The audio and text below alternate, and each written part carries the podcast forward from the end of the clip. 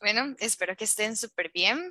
El día de hoy vamos a dar comienzo a lo que será el conversatorio de lo que hemos venido dando toda esta semana sobre los derechos humanos y sería una introducción a los derechos humanos y nos complace estar con un invitado que es José Andrés Rojas González, estudiante de Derecho. Mucho gusto.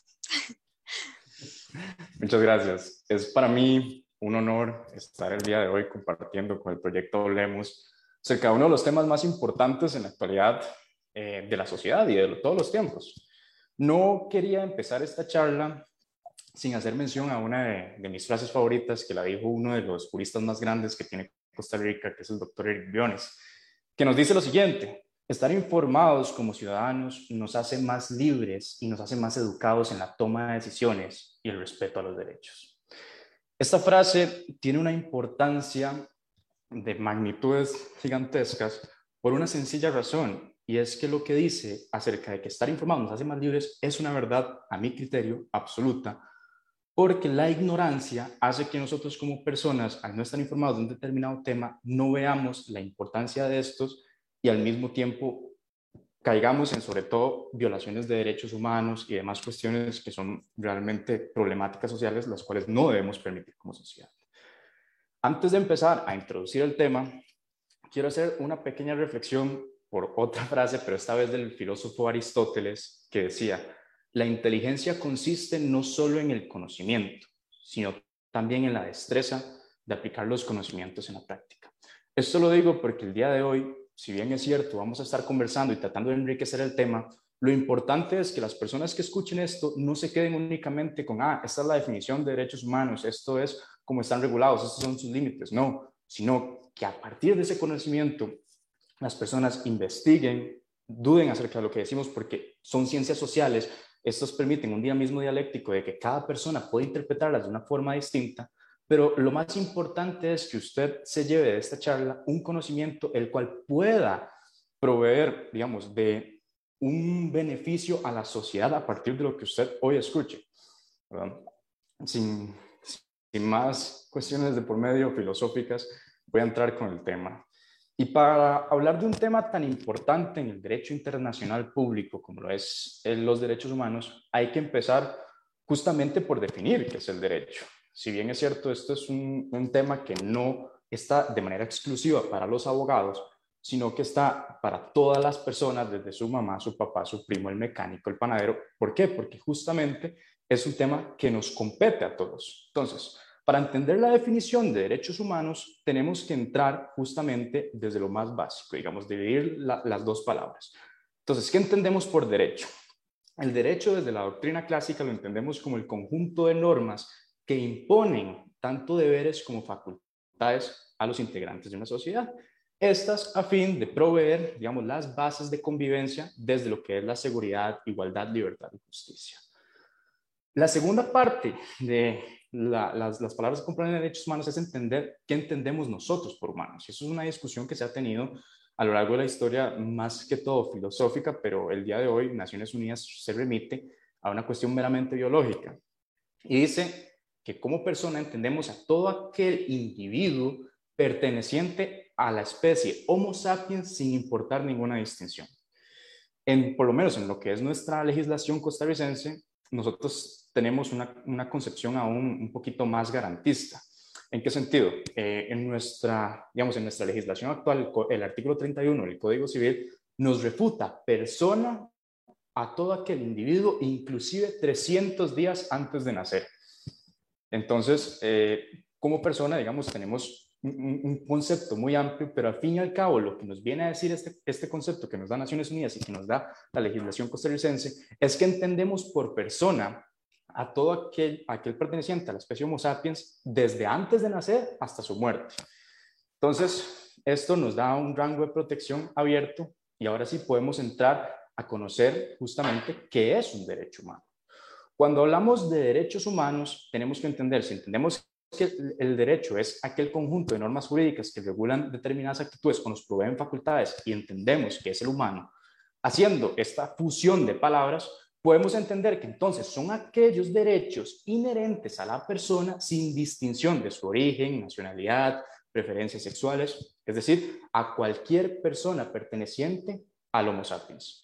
Entonces, esta, esta, digamos, esta visión que tenemos de derechos humanos nace, por lo menos la más actualizada que tenemos, desde de la creación de Naciones Unidas. Nos referimos casi a 1945. Pero si bien esta es una de las definiciones que tenemos sobre derechos humanos, la concepción, digamos, la, la filosofía a través de este derecho no se refuta únicamente a la creación de Naciones Unidas en 1945, después de las guerras mundiales, sino que va inclusive mucho más atrás.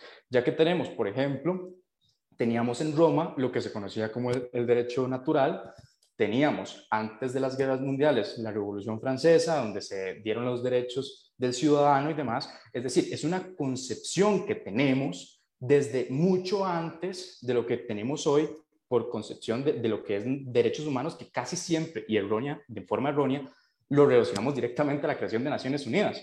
Porque vean que la definición que inclusive nos da Naciones Unidas es un derecho inherente a la persona, es decir, no está condicionado a un instrumento internacional directamente.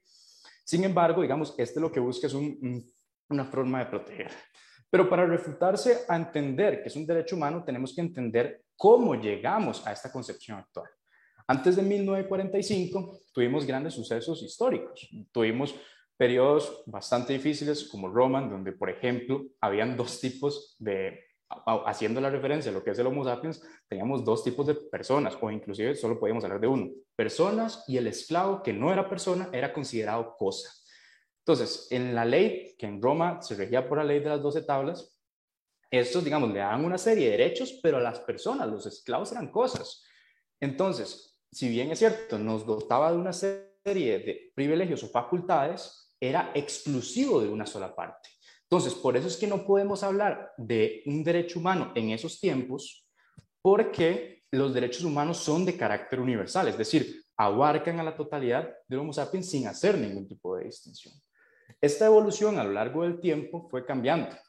Como les dije, tuvimos sucesos que, que aportaron a la concepción de lo que hoy entendemos pasamos, digamos, desde lo más antiguo que se tiene, por lo menos, a, de, lo, de lo que se ha podido investigar, tenemos en, en, el año 1760 antes de Cristo el Código de Hammurabi en donde ya le proveía una serie de derechos al ser humano.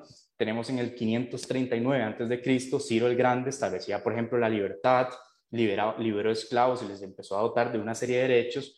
Como les dije, en, en el año 450 antes de Cristo teníamos, por ejemplo, la ley de las doce tablas de Roma, y, etcétera, etcétera, hasta que llegamos a ese punto en el que después de las dos guerras mundiales, ante una vulneración total de derechos humanos, en donde tuvimos esclavitud, tuvimos muerte, tuvimos trabajos forzados, humillaciones, fue que los estados decidieron decir, vean, aquí hay que establecer una serie de requisitos mínimos para justamente proteger al ser humano.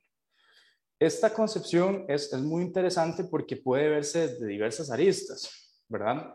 Hace poco leía un, libro que se llama Teoría de la Justicia, en donde para explicar los, la concepción de derechos humanos, él nos hacía, vamos, ponernos en una situación en la que estuviéramos, por ejemplo, en, en, un lugar distinto a la realidad, por decir el cielo, en donde no sepamos dónde vamos a nacer, ni, ni dónde, ni cómo, ni en qué fecha. Sin embargo, cuando empezamos, cuando empieza la persona que nos dice dónde, o el ente supremo, lo que sea, nos empieza a dar las fichas, usted va a nacer en Tokio en el año tal, usted va a salir a tal, se preguntaban, bueno, vamos a nacer en diferentes lugares, ¿cuáles son los requisitos mínimos para establecer la dignidad del ser humano? ¿Cuáles son aquellos que sin importar dónde estemos, aquellos derechos que necesitamos justamente para proteger a la parte fundamental de la sociedad que es el ser humano? De ahí esta concepción de, un derecho humano. Entonces, es esta, característica que tenemos es, sumamente, digamos, sumamente profunda y sumamente filosófica. Eh, uno de los mayores problemas que le veo a las ciencias sociales es justamente esto. Los, los, conceptos siempre refieren a cuestiones abstractas, cuestiones interpretativas que no pueden ser vistas de una manera literaria porque tenemos que ver todo lo que es su concepto histórico, y todas las incidencias que ha tenido para formar un concepto. Entonces, a día de hoy, ese es el concepto que tenemos. Como les digo, en, en 1945, cuando se, cuando se funge, bueno, cuando se forma, perdón, Naciones Unidas, ellos ponen, digamos, como pilar de esta, de esta, de Naciones Unidas, justamente, y ponen la siguiente frase, reafirmar la fe en los derechos humanos fundamentales, en la dignidad y el valor de la persona. Es decir, estos derechos lo que buscan justamente es eso, establecer una serie de requisitos mínimos en donde se obligue a los estados a no vulnerar aquellas garantías individuales sin las cuales el humano no puede progresar. Entonces, tenemos de ahí un montón, a partir de Naciones Unidas, un montón de convenios internacionales justamente que buscan regular este tipo de, digamos, de, situaciones. Como les decía, digamos, los derechos humanos son, digamos, no son únicamente pertenecientes, y este es uno de los, de los errores que se comete cuando la gente habla de derechos humanos, y es e, e, ese concepto. Veía yo una entrevista que hicieron unos estudiantes de, de, la Universidad de Boston, que me parecía muy interesante, en donde salían a las calles y le preguntaban a la gente, vea, ¿qué son los derechos humanos? Y ninguno sabía responder la, mayoría de lo que decían, y, esto me recuerda a un profesor, mi profesor Jimmy Céspedes de Derecho Administrativo, que me decía, si usted tiene que dar un concepto, digo, si usted tiene que dar un ejemplo para referirse a un concepto es porque no sabe qué es, sabe cómo se manifiesta, pero no sabe la esencia de su significado. Entonces, esto era muy curioso porque le preguntaba a gente, bueno, ¿qué, es, qué son los derechos humanos? Y la mayoría decían, de ahí son, de, es como el derecho a la vida esto. Entonces, de ahí la importancia de este tipo de conversatorios, de este tipo de charlas, justamente para abarcar temas que, que, digamos, desafortunadamente en nuestra sociedad no son abordados de manera correcta y justamente lo que provoca la ignorancia es que la gente no sepa cuáles son sus derechos, no sepa la esencia de un derecho humano fundamental y no sepa, digamos, la esencia del mismo. Tal vez sepa cómo se manifiesta, pero al entender la esencia del mismo, justamente podemos hacer lo que en derecho conocemos como crear derechos humanos a partir de otras situaciones como lo es la jurisprudencia, es decir, a partir de interpretaciones y no solamente de cuestiones de carácter escrito. Entonces, una vez que entendemos este concepto de que los derechos humanos son aquellos que protegen al individuo acerca de sus libertades por el simple hecho de ser persona, entendemos que estos tienen, a diferencia de muchos derechos, por ejemplo, los derechos de carácter eh, civil privado, que es, por ejemplo, que la compañera Natasha y yo celebremos un contrato de una compra-venta, yo tengo derecho a lo que hayamos pactado en el contrato y ella también. Es una cuestión de un derecho que nos compete únicamente a ella y a mí. Y ahí la, la primera diferencia, los derechos humanos no son exclusivos, son universales, es decir, le pertenecen a la totalidad de la población mundial. Entonces, de ahí una de sus principales características. Estos son de carácter universal, es decir, son inherentes al ser humano. Una segunda característica que tenemos es que se centran en la dignidad intrínseca del, del ser humano. Es decir, estos buscan justamente proveer de una seguridad a la persona para que éste no caiga en uno de los peores males de la sociedad, que es justamente los actos discriminatorios. como les decía anteriormente, estos son los derechos humanos fundamentales, son los que están en la, en la parte más alta de lo que es la protección del sistema jurisdiccional en el sistema jurisdiccional, por lo menos las personas conocientes de derecho entenderán, nos lo enseñan como una pirámide. Esto no es para, para, para personas de derechos, para cualquiera.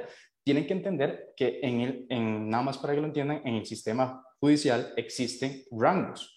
Entonces, los derechos humanos fundamentales están en lo más alto, inclusive eh, en, en, nuestra constitución y en lo que es la, la normativa escrita, se dice que la constitución es la norma suprema pero sin embargo, la, jurisprudencia lo que nos ha dicho es que cuando los tratados internacionales de derechos humanos le provean más derechos al individuo, estos inclusive están por encima de nuestra Carta Magna.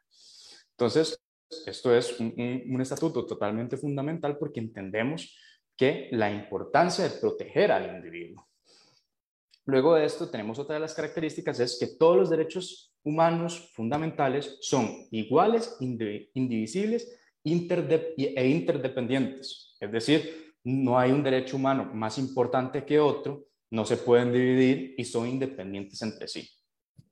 Estos, digamos, no pueden ser suspendidos o retirados, a, excepto, digamos, en algunos casos específicos. Por ejemplo, la libertad, la libertad de tránsito puede ser digamos, eh, suspendida de alguna manera, por ejemplo, cuando usted comete un delito en estos casos o en casos de emergencia nacional, como lo vimos en muchos países, en nuestro país no, porque no tenemos ejército, pero por ejemplo con los toques de queda ante la emergencia de la pandemia del año pasado.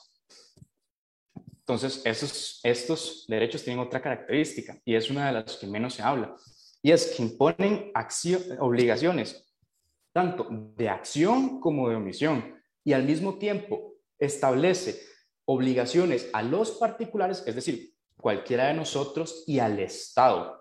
Es decir, los derechos humanos no es, digamos, el respeto a estos no es una, una obligación únicamente de los jerarcas.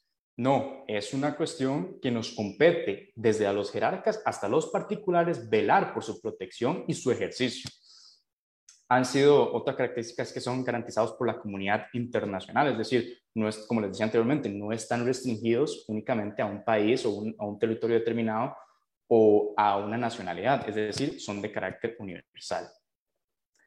Una vez entendido esto, eh, podemos entrar a, otro tipo de, digamos, de cuestionamientos que la gente por lo general se hace como les decía anteriormente, los, derechos humanos no tienen una jerarquía. Y aquí una de las primeras incógnitas que veo mucho en, en, cualquier persona que nos dicen, ¿cuál, cuál es el, el, derecho humano más importante? Como les decía anteriormente, por lo menos desde la concepción que tenemos de Corte Interamericana de Derechos Humanos, Naciones Unidas y demás estatutos internacionales de derecho, nos dicen en reiteradas ocasiones que al estos tener un principio de indivisibilidad, es decir, están todos tienen el mismo rango. Es decir, son prácticamente la norma suprema que rige al individuo ante la protección tanto de otros individuos como del Estado mismo.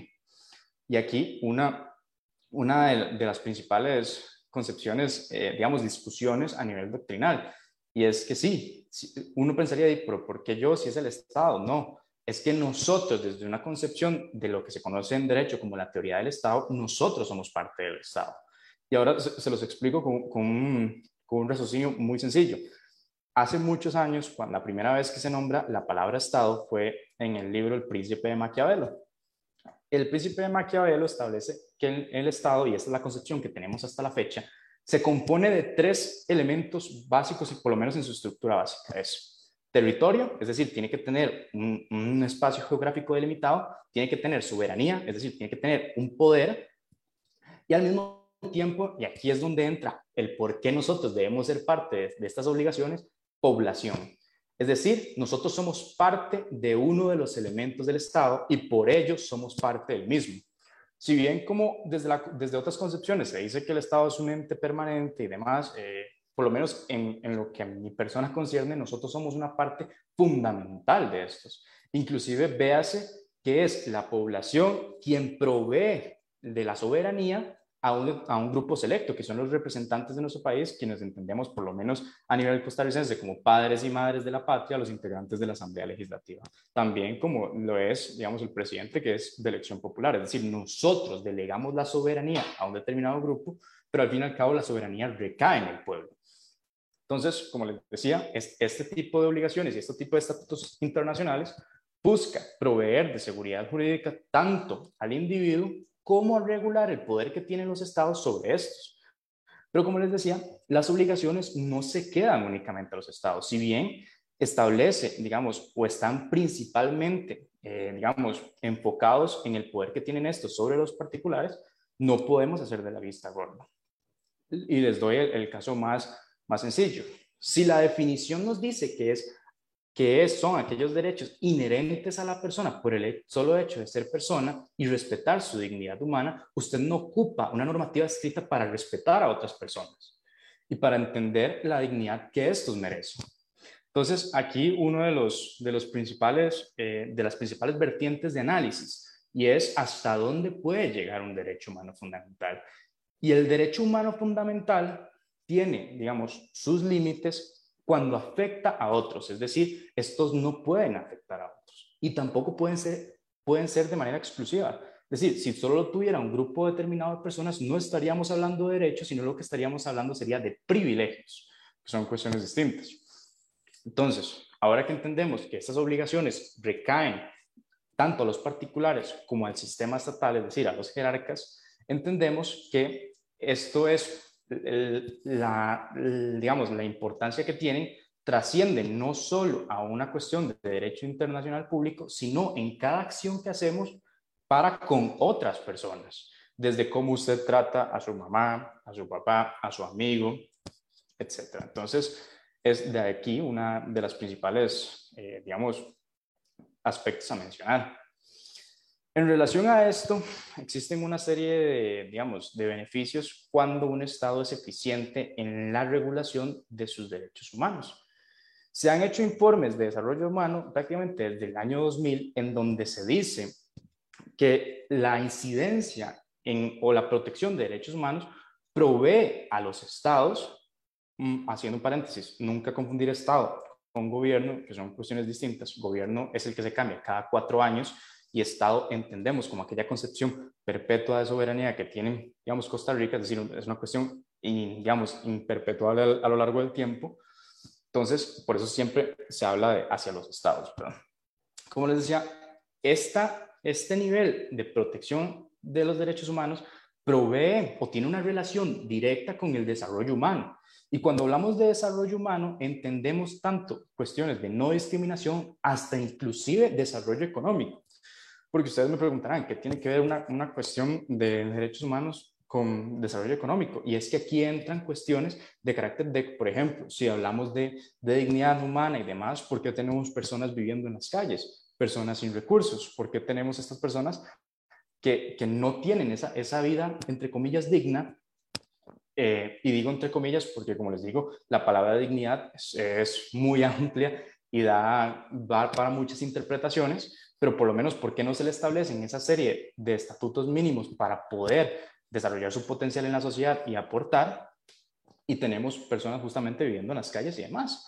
Entonces, lo que ha dicho Naciones Unidas y lo que han dicho los diferentes estudios de carácter tanto sociológico, tanto, digamos, desde eh, los reportes que establecen los, los poderes judiciales de cada, eh, de cada país y demás, es que cuando un país respeta más los derechos humanos, tiene un crecimiento en su, digamos, en su desarrollo social porque, digamos, provee a las personas una serie, digamos, de, digamos, de estabilidad que les permite tanto el crecimiento personal como el crecimiento social. Es decir, las personas tienen más trabajos, las personas sufren menos de discriminación, se abre muchísimo más esta, digamos, esta protección a derechos humanos y, y esto lo que crea es justamente ese tipo de estabilidad que justamente nos lleva al siguiente punto, que es una relación directa que existe entre la buena gobernanza y los derechos humanos.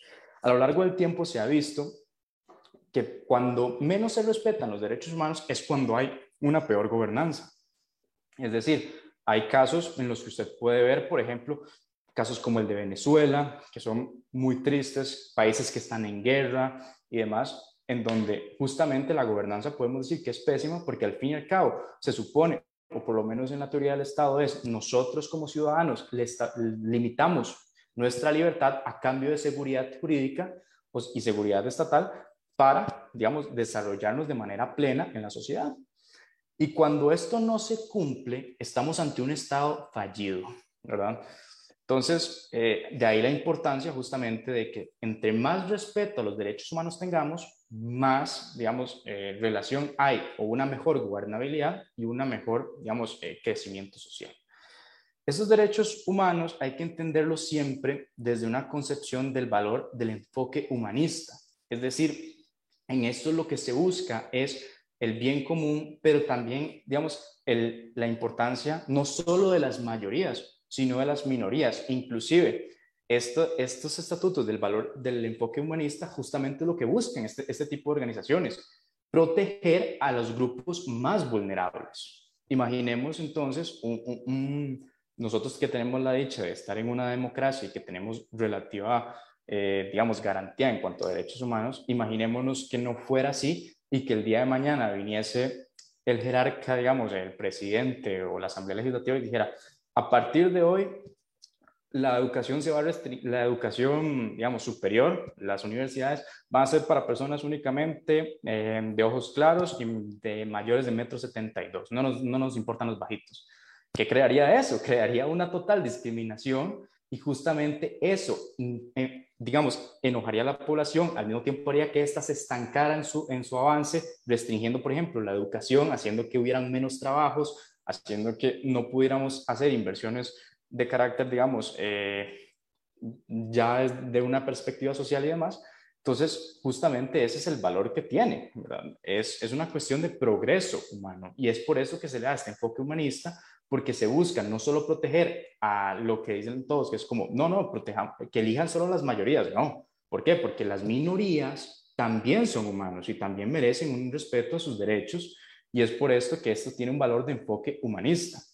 Entonces, una vez entendido todo, todo lo que es un poquito eh, de manera express, lo que es la concepción de un derecho humano fundamental, surgen las siguientes preguntas y es, esto suena muy bonito, pero realmente se, aplica en la práctica y es aquí eh, en donde creo que está el punto medular de la conversación que tengo hoy con, el grupo del, proyecto Hablemos.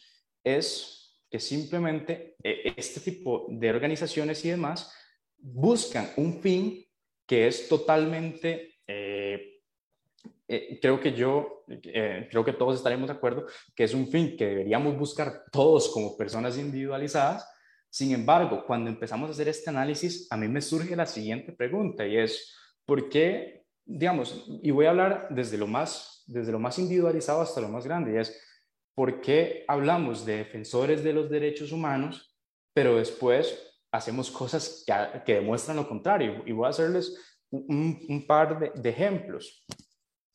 Una, una cuestión muy sencilla. Cuando usted quiere proteger al ser humano por el solo hecho de ser persona, es decir, hacerlo para la totalidad, ¿por qué entonces las personas, los que deberíamos ser los primeros en hacer este, respeto al prójimo, cuando estamos ante una situación que no nos gusta, hacemos justamente lo contrario, vulneramos esos derechos humanos? Y les pongo el ejemplo más claro. Cuando una persona es sentenciada en un proceso penal, todos queremos lo peor para esta persona. Todos, desde que ya está en redes sociales, ya lo tratamos como si fuera culpable, como si ya tuviera, digamos, como si ya no tuviera derecho a un juicio justo. Y desde ya estamos vulnerando su dignidad por el solo hecho de que de, es un infractor de la ley. Entonces, cuando entendemos esta concepción de derechos humanos, tenemos que extrapolarla a inclusive personas que tal vez no tengan una misma opinión que nosotros o que inclusive hayan incurrido en algún momento de sus vidas en errores los cuales, los, han, los cuales tal vez no son justificables, pero al mismo tiempo que no los haga justificables, no los hace menos personas. Entonces, esa es la concepción o el, tema más difícil para el ser humano, porque el, el, ejemplo más claro es cuando sale un violador, por ejemplo, una persona que violó a alguien o presuntamente violó a alguien, o una, una persona menor de edad, por darles un ejemplo muy grotesco, tenemos medios de comunicación que ya lo están tachando de culpable, están ejerciendo presión a los jueces y entonces ya desde ese momento ya estamos vulnerando sus derechos humanos. Porque hay que entender que estos derechos humanos no están condicionados, no pueden estar condicionados ni a las acciones, ni a las preferencias, ni el qué es esa persona, es solo por el hecho de ser persona. Entonces, he aquí uno de los, de los, mayores, de los mayores dilemas de carácter moral o, por lo menos no creo que ni siquiera debería ser un dilema, pero que es uno de los mayores dilemas de nuestra sociedad. Vea que a mí, a mí me asombra ver, ver cómo hemos llegado al punto de normalizar que en, en, prensa no se hable nunca de la presunción de inocencia, que es un derecho humano. Todos somos inocentes hasta que en un juicio justo se demuestre lo contrario. Y sin embargo, tenemos medios de comunicación y personas, digamos, particulares que todos los días ante cualquier noticia ya estamos tachando a una persona y vulnerando su dignidad humana justamente por esto. Les pongo otro caso. Desde la creación de redes sociales ha abierto cosas buenas y cosas malas. Desde las cosas buenas es, le hemos dado voz a aquellas personas que no tenían espacio para decir lo que pensaban, para decir aquello que necesitaban o simplemente para expresarse. Y eso me parece muy bien. El detalle está que sus derechos empiezan donde terminan los, sus derechos terminan donde empiezan los del otro. Es decir, este fenómeno de redes sociales ha provocado que al mismo tiempo lo que se buscaba, que justamente era que las personas tuvieran voz, que pudieran compartir y demás, justamente se volvió en lo contrario. Vea que a día de hoy es cuando una persona no tiene una opinión que, la, que responda a los de la mayoría, sufre un acoso mediático que, y en redes sociales que es, digamos, pavoroso y nadie se cuestiona esto. ¿Por qué? Porque somos una sociedad, a mi criterio, hipócrita. Queremos derechos humanos, pero solo derechos humanos para algunos. Entonces ya no estamos hablando de derechos humanos. Vea el caso de este actor de Marvel que tenía creencias de que no, digamos, no promulgaba con determinado grupo y está bien. Si usted entiende desde el enfoque humanista es, usted puede pensar lo que quiera, puede eh, seguir cualquier línea de pensamiento siempre y cuando no lastime a otros.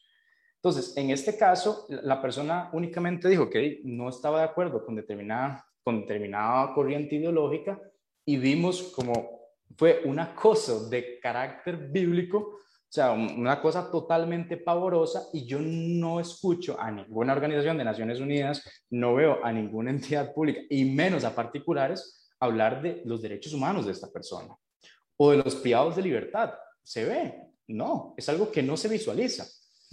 Entonces, e, es, es, esta es la esencia del conversatorio y previo a, abrirle el espacio a, a los compañeros aquí presentes, es que usted como, como persona se siente a reflexionar acerca de que quiere, o sea, realmente usted respeta la, la, dignidad humana, comparte, cree en los derechos humanos, empiece justamente por, por respetar esos derechos humanos de lo más, o sea, imagínese el peor escenario.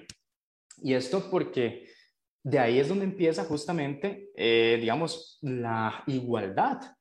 Y aquí es donde empieza, digamos, otro de los temas de los grandes temas que, que una vez quiero ir introduciendo y es que estos derechos humanos son inherentes a la persona y lastimosamente nosotros vemos como algo grandioso que una persona los respete cuando debería ser algo que no se debería ni siquiera de alabar porque es algo, digamos, que está en el ser humano. No podemos magnificar cuestiones que son de carácter eh, humano, o sea, que, responden al individuo.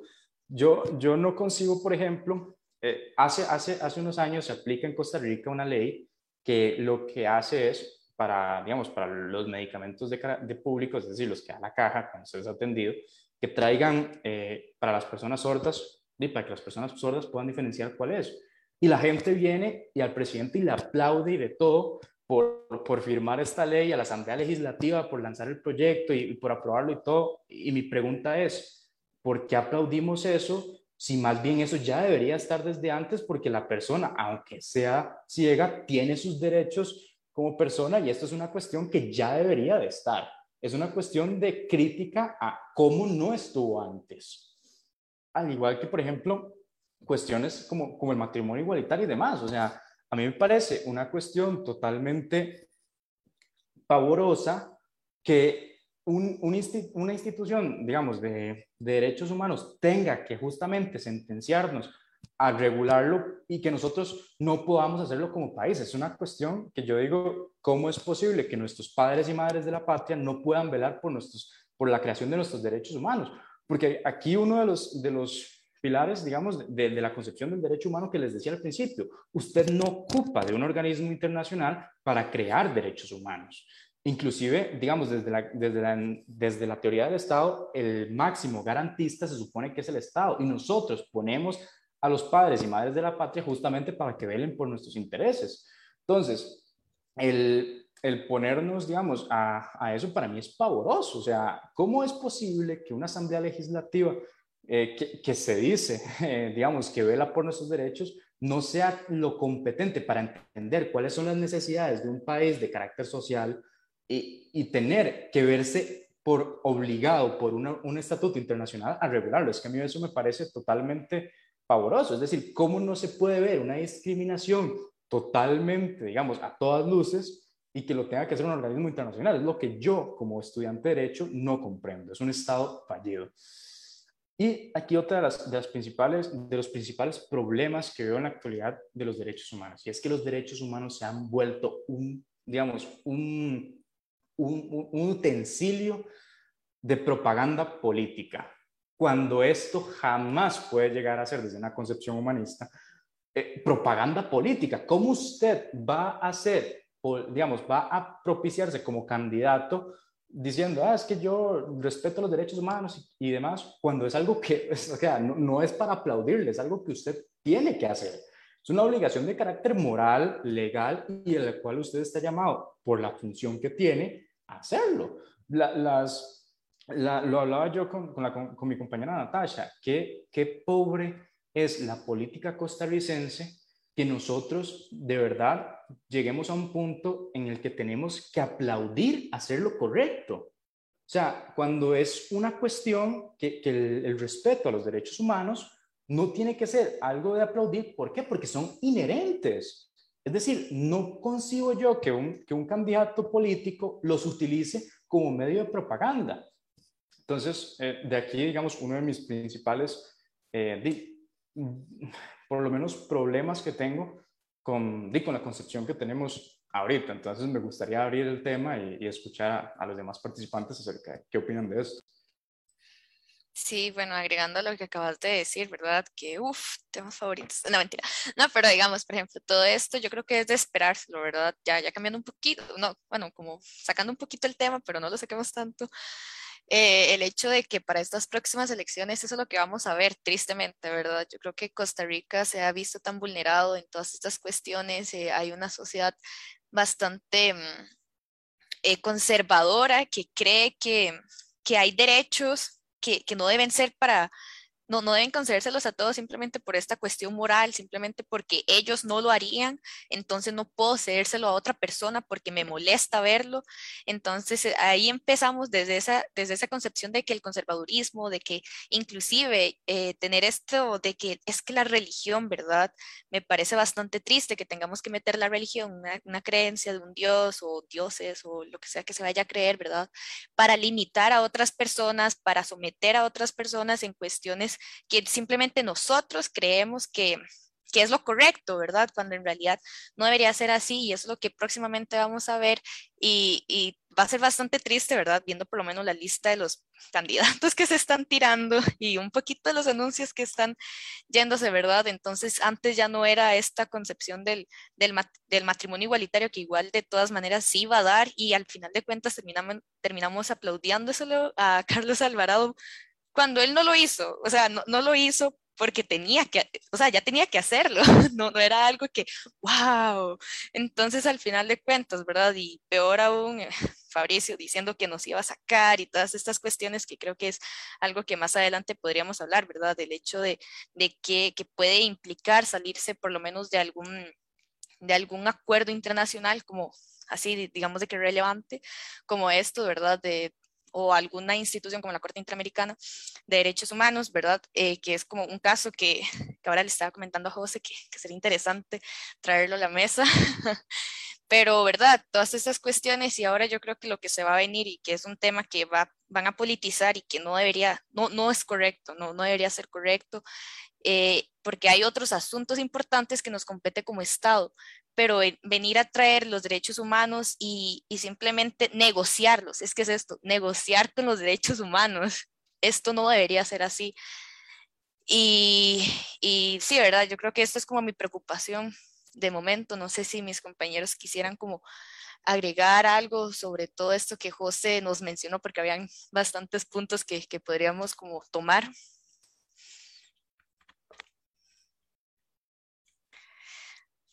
Y de paso, también en Facebook eh, estaban haciendo una pregunta, José también. Eh, dice Mario Meneses que cuál es la diferencia entre los derechos humanos y los derechos universales. Sí, ahí estaba viendo la pregunta y es justamente uno de, de digamos, de, los estatutos que les, que les mencionaba. No es que exista una diferencia como tal, ¿por qué? Porque los derechos humanos, su característica es que son universales. Es decir, son conceptos que no pueden estar, no pueden entenderse uno sin el otro. Es decir, si los, si los derechos humanos no son universales, no estamos hablando de derechos humanos. ¿Por qué? Porque son de las personas. Y con esto que decía la compañera Natasha, a mí me parece sumamente importante traer el tema a la mesa. ¿Por qué? Porque estamos próximos a elecciones y vamos a ver otra vez este, esta, este, digamos, desparpajo, desparparro, eh, ya, ya se me lengua la otra, vamos a ver todo este desastre político justamente para aprovecharse y, hacer propaganda. O sea, yo, como, le, como decía la compañera Natasha, es que los derechos humanos no son cuestiones negociables, es algo que no puede estar supeditado a que si votamos por usted sí, y si no, no. O sea, es una cuestión que es intrínseca al ser humano. Y aquí uno de los mayores problemas que yo tengo con el abordaje de los derechos humanos en la actualidad y es de que los utilizamos como medio de propaganda y lo que hacemos es aprovecharnos de grupos que han estado años luchando por sus derechos para usarlos como bandera política. Y eso es algo que a mí me parece sumamente nefasto. O sea, utilizamos esto, ¿por qué? Porque vende. Entonces, vea, vea qué curioso, a mí me hace mucha gracia ver cómo estas personas lo utilizan durante la campaña, sacan la bandera de determinados grupos, de determinados grupos vulnerables, y, lo utilizan como campaña política, son electos y usted solo los ve hacer eso una vez al año. Entonces, de aquí una de, mis mayores preocupaciones y viene la siguiente. Si hablamos de que los derechos humanos todos son, digamos, entre comillas, de igual, de igual rango, es decir, no hay derechos humanos más importantes que otros, me pregunta, yo me pregunto, ¿por qué entonces los candidatos políticos únicamente hablan de aquellos derechos humanos que venden en prensa?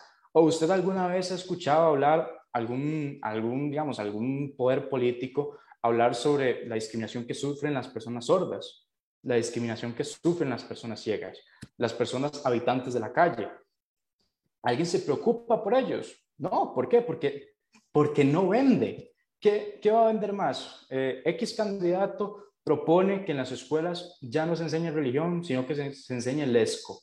¿Va a vender eso? No, ¿qué va a servir? Este es, este es progresista y este es conservador. Entonces vamos a bipolarizar a las personas. ¿Por qué? Porque todos van a tener que entonces comprar ese medio de comunicación. ¿Por qué? Porque nos gusta el morbo, nos gusta siempre bipolarizar la sociedad de buenos y malos. Este es malo porque aquel es un ramacheco, este es bueno porque este, es, este está apoyando a determinado grupo político. Entonces es ahí donde yo digo que poca cultura política tiene el costarricense que de verdad tomamos una decisión política en cuestiones que no deberían ser políticas porque no son negociables. O sea, a mí esto me parece sumamente preocupante y, por eso me, gustaría escuchar la, aportación de, de los compañeros.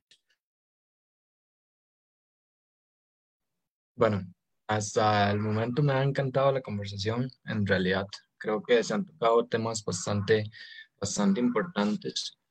Y creo que rescataría dos cosas.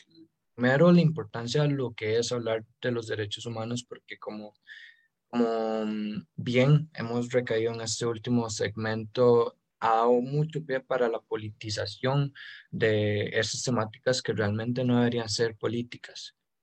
Y segundo, el hecho de que uno de los principios, como bien se ha mencionado a lo largo del conversatorio, es que los derechos humanos son inherentes al, al ser humano y por esa inherencia o una de las cualidades que otorga esa inherencia es la universalidad de los que son los derechos humanos.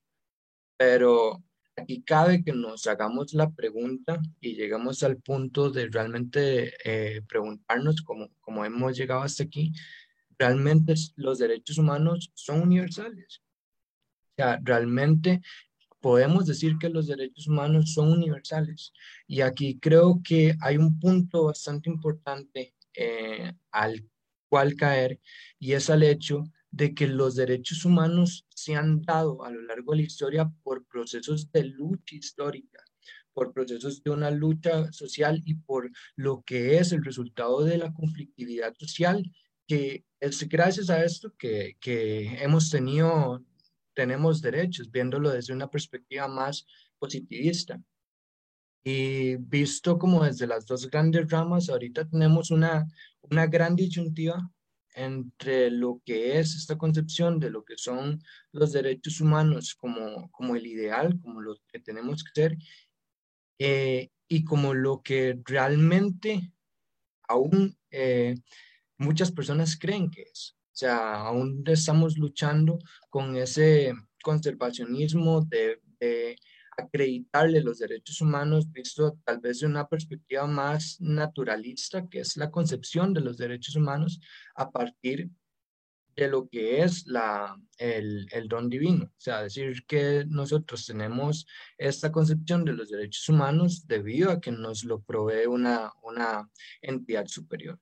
Y estos choques de paradigma, al final de cuentas, lo que nos otorgan, citando un poco a, a Elio Gallardo, al final de cuentas, el ver o el aferrarnos a la concepción de que los derechos humanos son otorgados por una divinidad no nos está dando derechos, nos está dando obligaciones morales, nos está dando pausas para poder avanzar, nos está restringiendo y lastimosamente todo lo que son esas restricciones nos impide ir avanzando en lo que son los derechos humanos.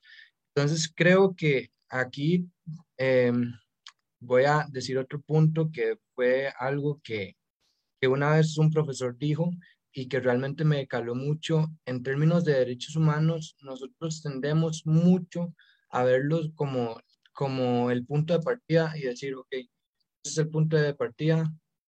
El ideal es que todos tengamos los mismos derechos, las mismas condiciones, las mismas oportunidades, pero en realidad los derechos humanos, lastimosamente, dentro de la realidad social en la que vivimos, no se pueden ver como un punto de partida, tienen que ver como un punto de llegada.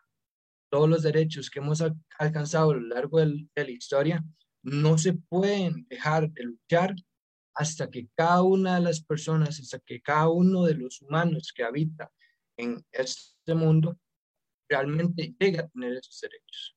Y hasta ese momento, posiblemente, sigamos hablando de privilegios de uno y de luchas sociales de otro y hasta ese momento posiblemente sigamos colando y metiendo temas de derechos humanos a lo que es la, la parte del conflicto y parte de la situación política, porque estamos en un punto o estamos en una situación en la cual em, hemos llegado a crear identidades estatales, a crear identidades que lastimosamente siempre funcionan en, un, en, un, en una relación de inclusión-exclusión y que por ende, al ser exclusivos, eh, generan condiciones de desigualdad que nos impiden alcanzar el ideal y que nos impiden alcanzar la igualdad de oportunidades y que nos impide dar un pleno goce de la universalidad de los derechos humanos.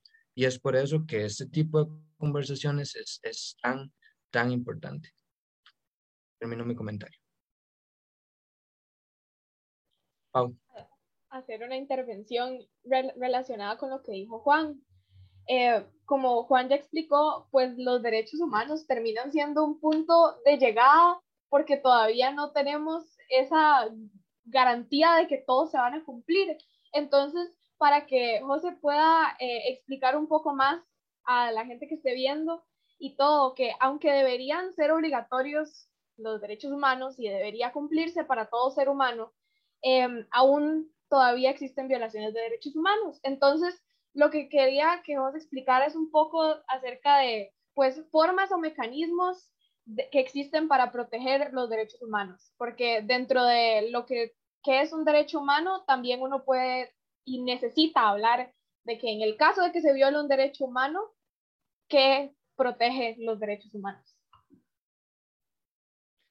Es, una pregunta sumamente interesante y que la encontramos principalmente en nuestra Carta Magna. Digamos, en, la normativa costarricense, como les decía, la cúspide de, de nuestro sistema jurisdiccional se llama la Constitución Política. Esta Constitución establece los derechos de orden constitucional, que son, como les decía, los de más alto rango, solamente superados por los derechos humanos, ¿verdad?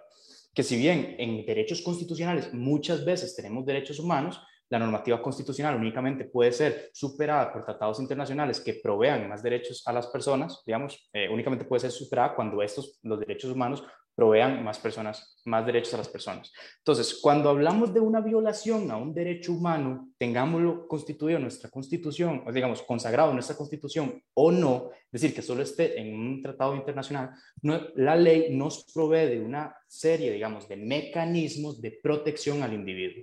En este caso, cuando tenemos alguna violación de un derecho de este tipo, nosotros lo que tenemos que accionar es lo conocido como, cuando sea una privación a la libertad, el estatuto, que, el instrumento que tenemos se llama habeas corpus, en, que es un estatuto que puede presentar cualquier persona, inclusive en una servilleta, que es cuando haya sufrido una detención arbitraria. Para todos los demás derechos eh, que no sean referentes a la libertad de tránsito, tenemos la, digamos, el conocido amparo, que mucha gente eh, pone mal y, es, y espero que esto se lo lleve las, las personas que estén, que estén diciendo que dicen voy a poner el salacuartazo.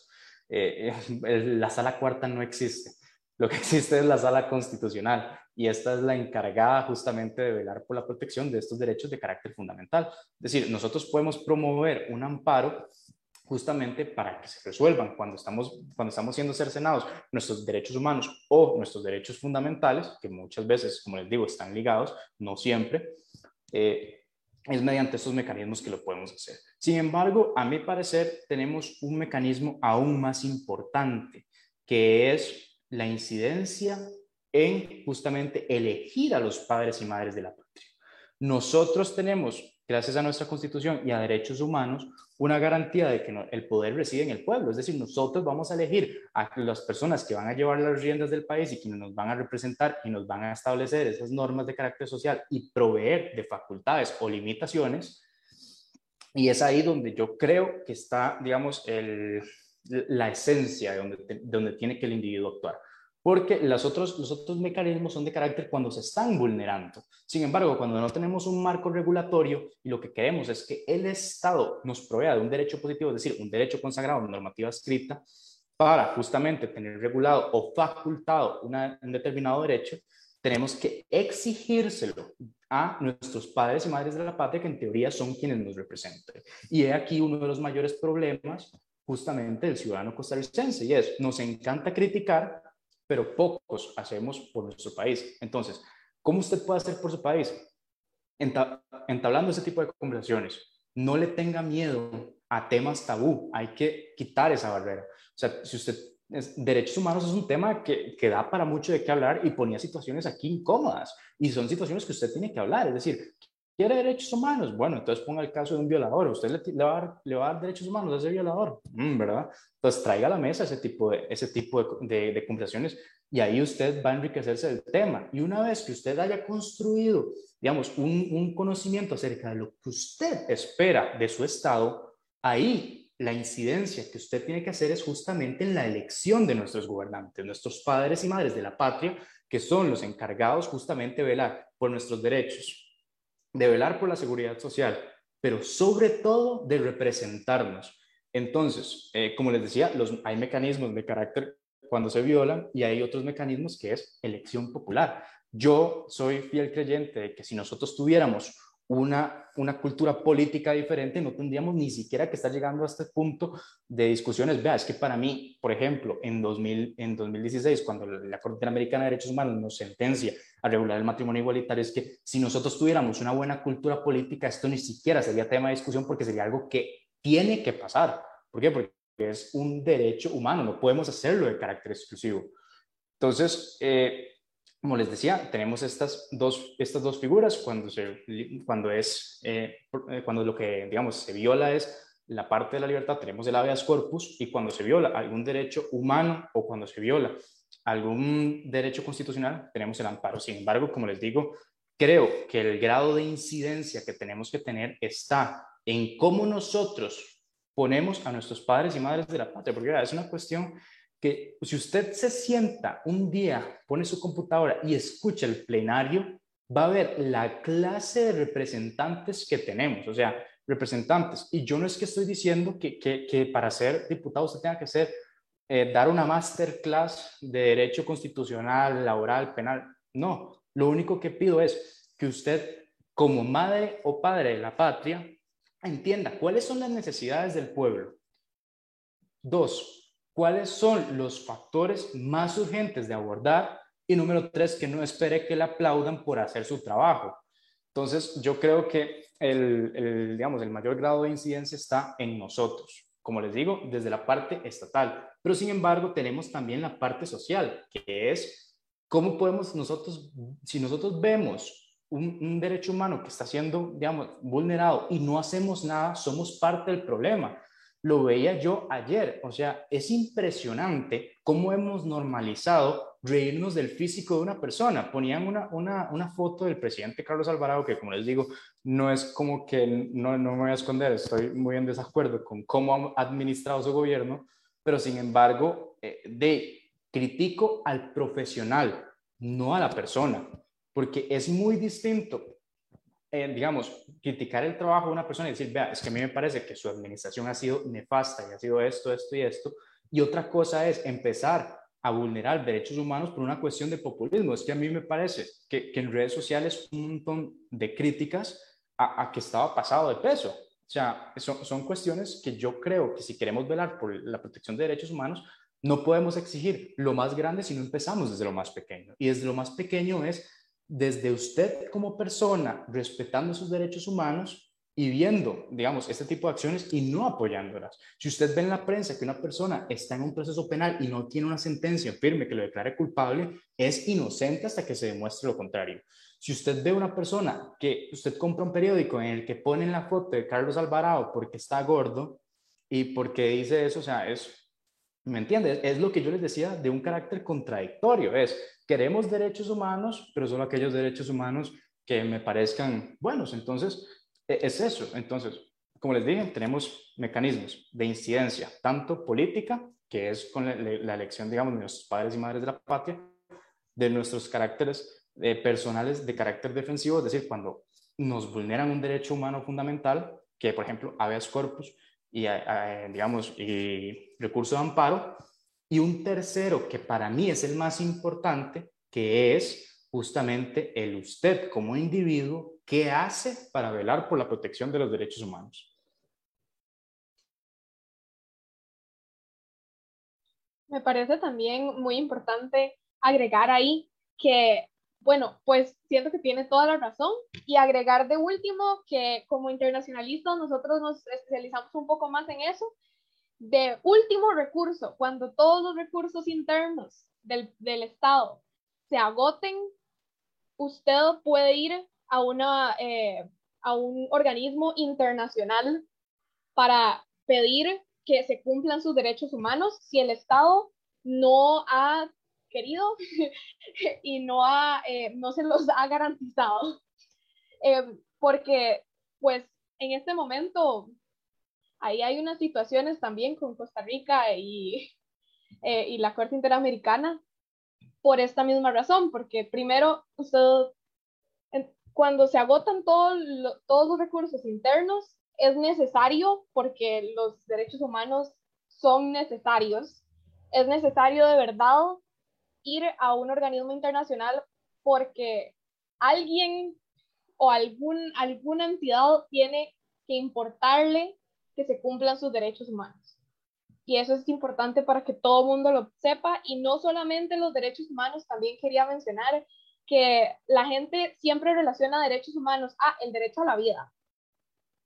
Y, y quedamos ahí y no, la gente de verdad nos informa qué derechos humanos usted tiene garantizados por ser una persona y usted tiene, usted tiene una amplia gama de derechos humanos y la verdad es que tal vez aquí en Costa Rica no nos preocupamos muchísimo por eso y no, no pensamos muchísimo en eso. Y tal vez por la educación, tal vez por ciertas otras situaciones que la, la gente no sabe realmente cuáles derechos humanos o sea, ¿qué, ¿qué, son, cuáles son los derechos humanos? Entonces también que cada uno pueda tomar el tiempo de informarse y como usted lo menciona, la gente puede estar como muy esforzada por ciertos derechos humanos, mientras que por otro lado actúan de forma muy hipócrita porque a veces ni siquiera saben que actuar de esa forma eh, puede violar los derechos humanos de otra persona, no creen que ellos podrían violar los derechos humanos de otra persona, cuando cualquiera de nosotros podría llegar a violar los derechos humanos de otra persona por no saber cuáles son los derechos humanos. Sí, como comentaba la compañera, aquí, aquí hay un tema de, de carácter trascendental y es, y es lo que yo les comentaba un Estado fallido. Cuando un Estado no logra proteger justamente al ciudadano, es un Estado fallido. Entonces, eh, como, sí, los organismos de, digamos, de, de, corte, de corte interamericana de derechos humanos, de corte internacional penal y demás, son la última ratio, es decir, a lo último que deberíamos llegar. Pero justamente aquí me hago, me hago la pregunta, por lo menos yo, de, de cómo es posible que tengamos que llegar hasta esas instancias para cuestiones que son inherentes al ser humano. Pongo el caso que si bien no es el país con más derechos humanos del mundo, pero es un, es un país que, digamos, ha implementado muy bien esa técnica y es eh, lo, que yo, lo que yo delimito es, si nosotros escogemos a nuestros padres y madres de la patria, estos, digamos, deben fungir por nuestros intereses. Entonces veía yo en el año 2000, investigaba sobre el año 2003, 2004, sobre una persona que se autodeterminaba como mujer.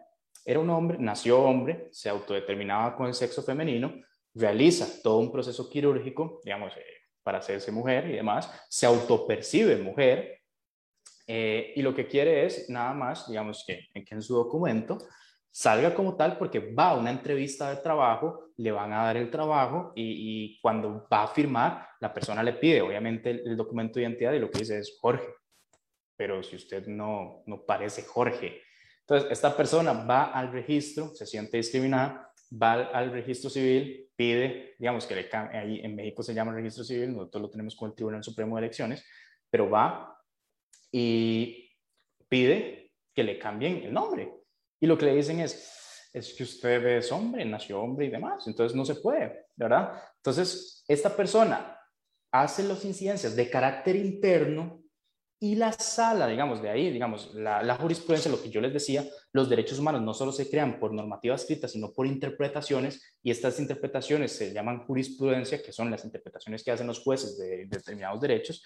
Y México en 2004, sin, porque ningún, en ese momento ningún tratado internacional de derechos humanos había emitido una sentencia sobre esto, crea un derecho humano de, digamos, la libre autodeterminación. Y es el cómo la persona se desarrolla a sí mismo. Entonces, aquí es el punto medular donde yo les, donde yo les decía. Yo eh, lo que no concibo es cómo tenemos que recurrir a un, a un organismo internacional para que legisle problemas de nuestro propio país.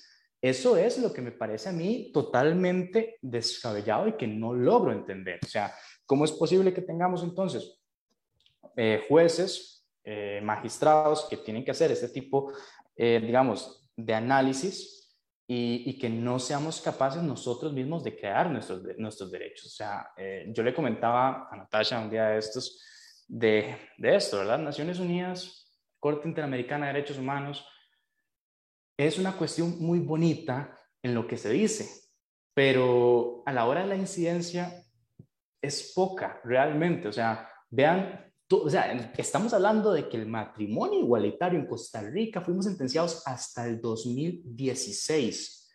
O sea, yo no consigo como una lucha que ha durado tantos años nuestros propios padres y madres de la patria no lo hayan podido hacer. Es lo que yo no consigo. Y ahí lo que les mencionaba de nuestro grado de incidencia. ¿Por qué? Porque nosotros somos los que los ponemos ahí. Entonces, e, el problema es, el problema es justamente que el tico no le gusta, no le gusta atribuirse funciones. Todos decimos, el Estado es malísimo, el presidente es pésimo, los diputados lo peor. Y usted le pregunta, ¿y por cuál votó? Ah, no, por el que, el que era, tenía una banderita sobre determinado grupo y ya. ¿Y ha hecho algo por ese grupo? No, pero marchó con ellos y súper bien. O sea, vea, lo, lo, nefasto que es. O sea, los, o sea yo, yo lo que veo es, los utilizó. Entonces, eh, sí, digamos, como, como decía la compañera, eh, estos institutos, estos instrumentos internacionales lo que nos permiten es justamente cuando nuestro Estado no logra, eh, por sus mecanismos internos, delimitar o, conceder determinados derechos humanos, justamente de tener que acudir a esto. Y es, y es sumamente triste porque al momento en el que usted es sentenciado como país, lo que está diciéndole al mundo entero es, usted fracasó en la protección de, de su misma gente. Sí, claro. De hecho, hay un aspecto súper importante que mencionaste, ¿verdad? Y yo creo que tal vez como, como de modo ir cerrando, ¿verdad? Eh, creo que puede ser el hecho de que nosotros tenemos la, y nosotras tenemos la responsabilidad de informarnos, ¿verdad? Eh, a esto, lo que se viene, ¿verdad? Por ejemplo, las elecciones. Informarnos, saber qué, qué, cuáles son sus propuestas reales. Se está negociando con los derechos humanos. Tiene propuestas de verdad de inclusión. ¿Cómo ha sido? Yo sé que, que esto puede sonar un poquito sketchy, pero ¿cuál es el historial? Antes de ser político, antes de, tirarse, hizo algo por esa población, intentó luchar por ellos, porque yo sí creo, por ejemplo, en el sentido de que la política es un medio para llegar a como a incidir de cierta manera de, eh, forma macro, ¿verdad? Eh, para las poblaciones más vulnerables, no dije nada, vulnerables, o por ejemplo en lo que es la naturaleza, ¿verdad? Que no tiene sus medios para defenderse porque es la naturaleza, no tiene una voz, ¿verdad? Nosotros como seres humanos deberíamos cuidarla. En fin, pero antes, no, no solo ese es el medio, uno antes tiene que haber hecho una lucha por eso mismo, ¿verdad? Por ejemplo, ahora me imagino que pueden haber políticos que vayan a hablar, por ejemplo, de, de los grupos indígenas, ¿verdad? Con todo esto lo que sucedió en la frontera, pero ha hecho algo antes, se unió a los movimientos, por lo menos aunque sea las marchas, intentó crear algún proyecto de ley o, o, alguna fundación para poder generar algún, algún grado de incidencia. Y si no, entonces, ¿por qué simplemente lo propone para hacer política, verdad? Todas estas cuestiones creo que debería consultarse e inclusive, ¿verdad? Eh, el día de ayer estaba viendo un video eh, de que cómo vulneramos, por ejemplo, el hecho de la inclusión, ¿verdad? Dentro de la Universidad de Costa Rica, por ejemplo, de que, de que se tenga que aplaudir el hecho de que, o sea, que, ok, que las personas sordas tengan que aplaudirle al, al ente que este, ¿verdad? Que, que les da el, eh, se, me, se, me, fue la palabra, los, los traductores, no los traductores, los ay, perdón, se me fue la palabra, ¿verdad? Pero los, los que hacen esta traducción, los intérpretes, ajá. O sea, que, que, tengan que aplaudirles, ¿verdad? O que, por ejemplo, no puedan meter, todos, duren 10 años, 15 años sacando estos cursos, ¿verdad? Sin garantizarles. Y es que el problema es de que ya está, por ejemplo, así, la institución o, o el, el, la agrupación dentro de la universidad para que hayan intérpretes, pero no se los brindan.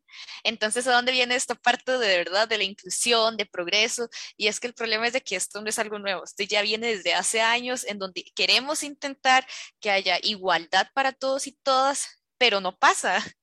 Y sí, digamos, está bien, todas estas partes de los recursos, pero entonces, ¿por qué no hay una buena administración de los mismos y se sabe que hay población de ese carácter, por lo menos dentro de una universidad? Ahora imagínese que eso pasa en un nivel mini, bueno, entre comillas mini. Ahora imagínese a nivel nacional quién va a bailar por esas personas, ¿verdad? Y por lo menos dentro de estos años eh, de este gobierno no se han visto leyes que de verdad quieran, quieran ayudar, por ejemplo, a, estas poblaciones que han sido vulneradas o, todas estas cuestiones, cuestiones para ir avanzando en nosotros y nosotras. Y algo que me preocupa, ah, bueno, y, y algo bastante interesante que quería mencionar era sobre esta concepción de los derechos humanos que también son como bastante occidentalistas, no sé si, se han puesto a pensar como bastante en esto, ¿verdad? Porque de ahí es donde nacen y, cómo criticamos desde nuestro pensamiento occidental a, otros países, digamos, y que tampoco, no digo que esté bien, ¿verdad? Muchas de esas cuestiones no digo que estén para nada bien de lo que se hacen, de todas estas violaciones, porque si son violaciones de derechos humanos, por ejemplo, tener que mutilarles los genitales a las mujeres, o sea, no, jamás, no digo que, que porque haya sido tradición y, y sea, no sea occidental, debemos aceptarlo, pero, pero ¿verdad? ¿Cómo tenemos esta concepción y lo difícil que es que por lo menos en esa zona del mundo se aplique? Y ahí es donde decimos, no, no, no son universales, no, no, nos, no, no, se, no se le garantiza a cualquiera. Y por ejemplo, si yo viviendo de aquí humildemente en Costa Rica y me voy a otro país, posiblemente no me los garanticen. Y al final de cuentas aquí es donde empezamos a ver todas estas limitaciones y creo que es, bueno, yo creo que hemos avanzado como sociedad. Eso, eso creo que es algo de, que se puede rescatar, ¿verdad? De, de cómo se han ido aplicando, ¿verdad? De antes de ser simplemente derechos eh, que, que, nada más se les daba a los hombres, por ejemplo, unos que otros, eh, o a las personas blancas o todas estas cuestiones, por lo menos ahí vamos avanzando, pero sí hay bastantes limitaciones, bastante que luchar y que nosotros Em, en lo personal podemos ir trabajando. Y, en lo personal me refiero a, por ejemplo, lo que mencionaba José anteriormente, aplicando el body shaming, ¿verdad? O sea, es el cuerpo de la otra persona y el, simplemente el hecho de juzgar o, querer, o quererse, eh, ¿cómo decirlo?, entrometer en lo que es quizás la vida de la otra persona, ¿verdad? O simplemente no, no dejarla, ¿verdad? Simplemente querer juzgar, querer, querer decir todo esto, está bastante mal. Y yo creo que, que, que no, y también por lo menos nosotros y nosotras como futuros y futuras eh, tomadores de decisiones, creo que debemos también pensar en esta cuestión de dejar nuestros, ¿cómo decirlo? Dejar de velar por nuestros intereses y empezar a hacer, que esto es lo que ha pasado bastante en la Asamblea Legislativa, podría decir, eh, trabajar por los demás y las demás personas, ¿verdad? Si yo sé y hay algo que a mí no me gusta porque yo no lo haría, no quiere decir que yo deba limitarle a la otra persona. Y también, por ejemplo, de que aunque no es mi lucha, debo luchar también por, la, por, por, el otro, ¿verdad? Para poder garantizar lo que es esta parte de la igualdad. Entonces yo creo que eso quedaría como, como esa reflexión y también de que pensemos, analicemos, seamos adultos, jóvenes, responsables en toda esta cuestión, porque al final de cuentas somos el cambio, ¿verdad? No, no podemos ya dejárselo a los adultos y por lo menos desde nuestra instancia como estudiantes, eh, prontos graduados, eh, bueno, no sé, tal vez José jura pronto, y Juan, pero no, no, no, o sea, al corto plazo, entre comillas, dentro de 10 años, ¿verdad? Eh, somos el cambio, somos, y ya no somos el futuro, o sea, somos el presente. Entonces, yo creo que dejo esto por aquí, ya le doy la palabra a Juan. Bueno, creo que voy a hacer un comentario casi que a modo Jerry, ahí cierra José o Nat.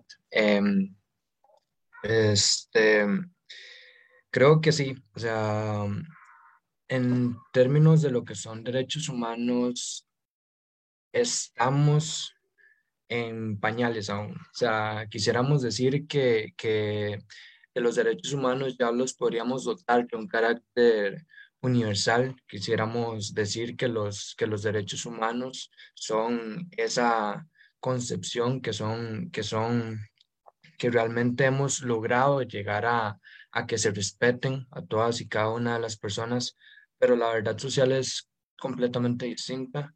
Realmente desde la creación de los derechos humanos y los avances que se han dado a lo largo de los años en temas de derechos humanos, siempre han sido concebidos para unos. De hecho, cuando se dio la Declaración Universal de los Derechos Humanos, em, posterior a esto, hubieron luchas sociales a lo largo de, de toda la segunda mitad del siglo XX para em, fortalecer lo que eran los derechos humanos y para dotar de derechos humanos a poblaciones que habían quedado, quedado fuera. E incluso hoy en día podemos decir que, que estas luchas sociales siguen, estas luchas sociales siguen y van a seguir porque los derechos humanos siempre han venido o, desde, su, desde sus avances han tenido una clara un claro predominio de una visión occidental y no de cualquier occidental. Estamos hablando de, de los privilegiados, eh, hombres heterosexuales, blancos, y después de esto, todas las personas han, a lo largo de la historia y la sociedad, y, y, los individuos individuas, individuas que no han que no han entrado en esta categoría han tenido que levantar su voz, han tenido que levantarse en luchas sociales y se ha tenido que venir luchando. Y si hoy estamos en este punto, si hoy estamos en esta discusión y aún hoy tenemos que hacer un conversatorio hablando de derechos humanos, porque la lucha continúa, porque realmente los derechos humanos aún en muchas partes del mundo no son una realidad de la cual gozamos todos sino que es una realidad la cual estamos poco a poco luchando para ir dotando a cada vez más personas y ir abrazando a cada vez más personas en, este, en estos valores de, de realmente de realmente que puedan disfrutar y gozar de lo que son los derechos humanos. Y, y quiero cerrar con, con, con, esta reflexión, con, con invitarnos a que realmente reflexionemos acerca de, de esta temática, reflexionemos acerca de, de, los derechos humanos, y que realmente nos demos cuenta de que aún no vivimos en esas sociedades en la cual la igualdad y la justicia garantizan que todas las personas puedan gozar y disfrutar de los derechos y que hasta que no llegue ese día vamos a tener privilegios. La pregunta es, ¿cómo a partir de los privilegios que nosotros tenemos y cómo a partir de lo que nosotros tenemos podemos facilitarle a otras personas el acceso a las mismas condiciones de las cuales nosotros podemos disfrutar?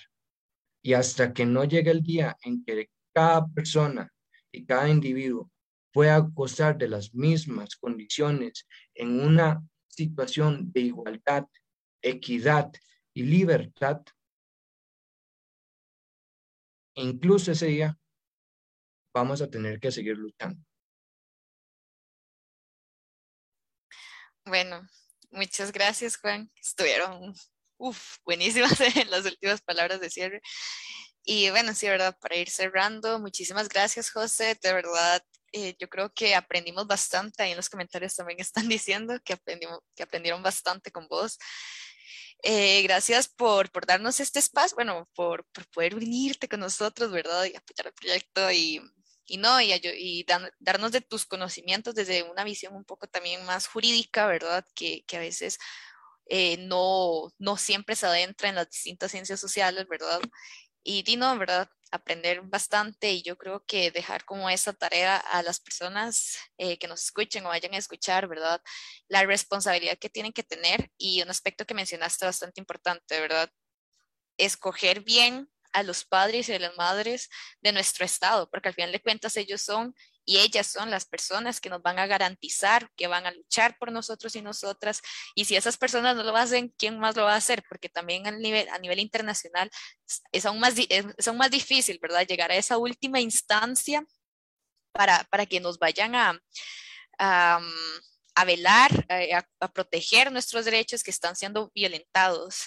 Y dichosamente estamos en un país que todavía y esperemos que no, llegue, llegue un, un, autoritario, ¿verdad? Y que empiece a violar como en otras ocasiones o en países vecinos que tristemente está pasando y, y pronto veremos una ola de migraciones por lo mismo. Pero, pero como dice Juan, desde nuestra parte privilegiada, ver cómo podemos ayudarlos y creo que esto desde el nivel micro, desde nuestro país, desde las personas cercanas que vemos y ojalá pronto eh, o pronto que esté dentro de nuestros proyectos de los que quieran y las que quieran, también a un nivel macro, ¿verdad? Y yo creo que, no, esto, muchísimas gracias y a todas las personas que nos acompañaron en este espacio. Gracias, hasta luego, buenas tardes.